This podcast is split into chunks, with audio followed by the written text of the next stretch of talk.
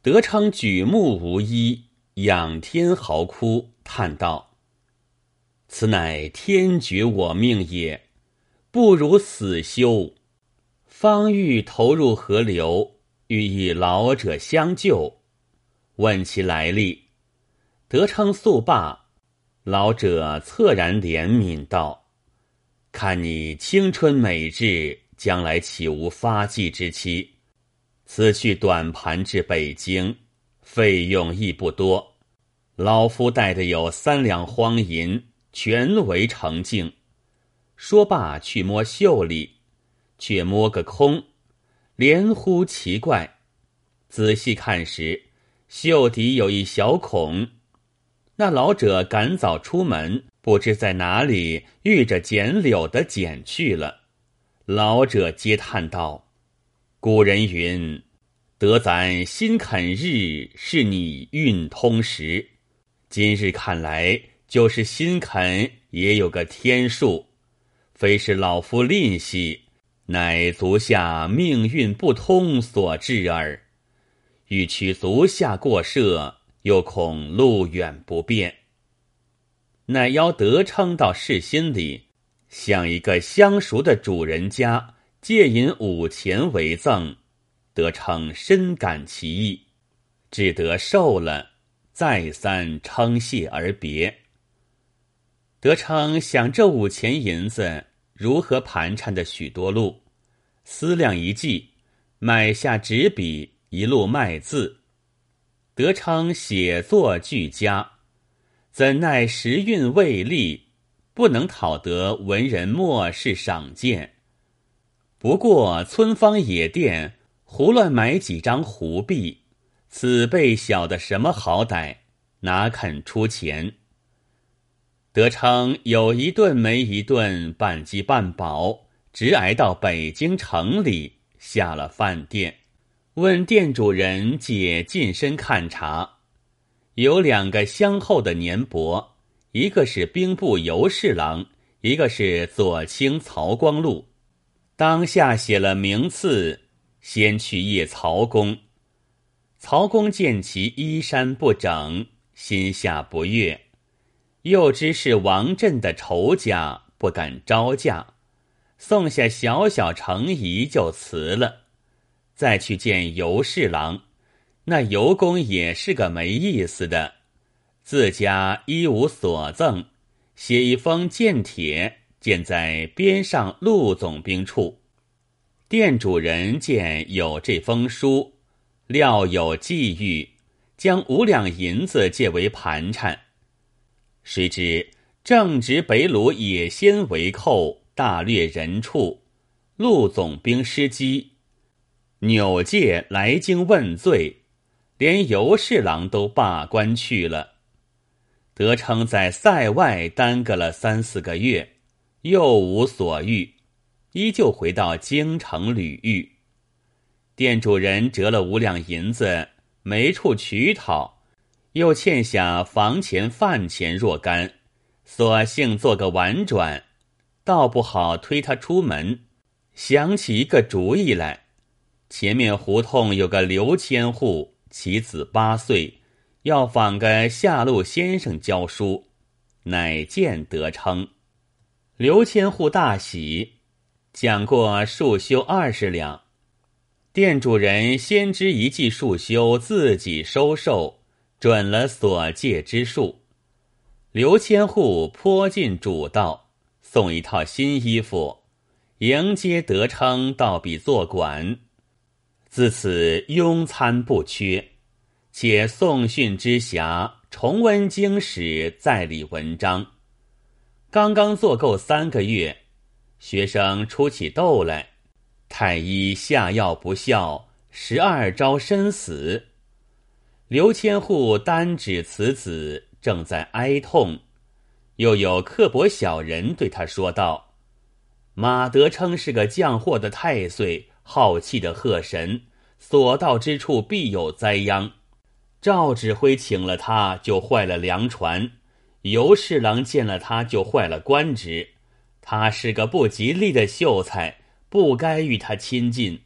刘千户不想自儿死生有命，倒抱怨先生带累了，各处传说。从此京中起他一个艺名，叫做顿秀才。凡顿秀才街上过去，家家闭户，处处关门。但是早行遇着顿秀才的，一日没采；做买卖的舍本，寻人的不遇。告官的礼书，讨债的不是厮打定是厮骂，就是小学生上学也被先生打几下手心。由此数相，把他做妖物相看。倘然狭路相逢，一个个吐口咸沫，叫句吉利方走。可怜马德称衣冠之胄，饱学之儒，今日时运不利。弄得日无饱餐，夜无安宿。同时有个浙中吴建生，姓甚应直，闻知顿秀才之名，不信有此事，特地寻他相会，言至寓所，叩其胸中所学，甚有接待之意。坐席犹未暖，忽得家书报家中老父病故。踉跄而别，转见与同乡吕红炉，吕公请至寓所，待以圣传，方才举箸，忽然厨房中火起，举家惊惶逃奔，得称因腹馁缓行了几步，被地方拿他做火头，借去官司，不由分说下了监铺。像吕红炉是个有天理的人，替他使钱，免其家责。从此顿秀才其名易著，无人招接，仍复卖字为生。惯于表家书寿轴，喜逢新岁写春联。夜间常在师祖庙、关圣庙、五显庙这几处安身。或与道人代写书头，趁几文钱度日。话分两头，却说黄病鬼黄胜，自同马德称去后，初时还怕他还乡，到宗师行处不见回家，又有人传信，倒是随赵指挥粮船上京，被黄河水决，已覆没矣。心下坦然无虑，朝夕逼勒妹子六英改聘。六英以死自誓，绝不二天。到天顺晚年乡试，黄胜银元贿赂，买中了秋榜。里中奉承者填门色户，闻知六英年长未嫁，求亲者日不离门，六英坚持不从。皇上也无可奈何。到东底，打叠行囊往北京会试。马德昌见了乡试录，已知皇上得意，必然到京。想起旧恨，羞与相见，欲先出京躲避。谁知皇上不耐功名，若是自家学问上挣来的前程。倒也理之当然，不放在心上。他原是买来的举人，小人成君子之气，不觉手之舞之，足之蹈之。又将银五十两买了个看呵，迟意到京，寻了个大大的下处，且不去温习经史，终日穿花街，过柳巷。在院子里，婊子家行乐。常言道：“乐极悲生，嫖出一身广疮。”科场渐尽，将白金百两送太医，只求速愈。太医用清粉解药，数日之内身体光鲜，草草完场而归。不够半年，疮毒大发。医治不全，呜呼哀哉，死了。既无兄弟，又无子息，足见都来抢夺家私，其其王室又没主张，全赖六英一身，内知丧事，外应亲族，按谱立嗣，众心俱乐服无言。六英自家也分得一股家私，不下数千金。想起丈夫赴州消息，未知真假，费了多少盘缠，各处遣人打听下落。有人自北京来，传说马德称未死，落寞在京，京中都呼为顿秀才。六英是个女中丈夫，甚有批着，收拾起辎重银两，带了丫鬟童仆。雇下船只，一径来到北京寻娶丈夫。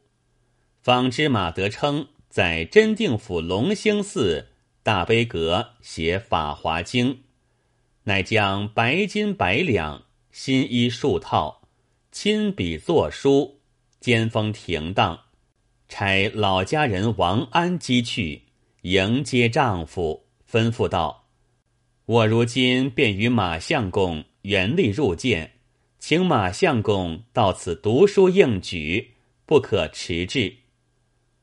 王安到龙兴寺见了长老，问：“福建马相公何在？”长老道：“我这里只有个顿秀才，并没有什么马相公。”王安道：“就是了。”凡引相见。和尚引到大悲阁下，指道：“旁边桌上写经的不是顿秀才。”王安在家时曾见过马德称几次，今日虽然褴褛，如何不认得？一见德称，便跪下磕头。马德称却在贫贱患难之中，不料有此。一时想不起来，慌忙扶住问道：“足下何人？”王安道：“小的是江乐县黄家，奉小姐之命，特来迎接相公。小姐有书在此。”德称便问：“你家小姐归何宅？”王安道：“小姐守制至今，誓不改事。”引家相公禁锢，小姐亲到京中来访相公，要与相公入宿北雍，请相公早办行期。得称方才开肩而看，原来是一首诗。诗曰：“何事萧郎恋远游？应知乌帽未拢头。图难自有风云变。”且整双箫及凤楼，得称看罢，微微而笑。王安献上衣服银两，且请启程日期。得称道：“小姐盛情，我岂不知？只是我有言在先，若要洞房花烛夜，必须金榜挂名时。”向因贫困，学业久荒，今幸有余资，可供灯火之费，且待明年秋试得意之后，方敢与小姐相见。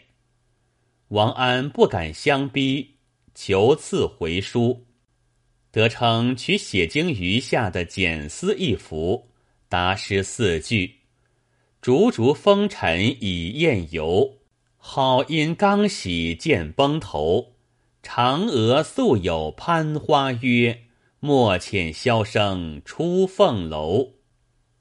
德昌封了诗，赋予王安。王安星夜归京，回复了六英小姐，开诗看毕，叹息不已。其年天顺爷爷正遇土木之变。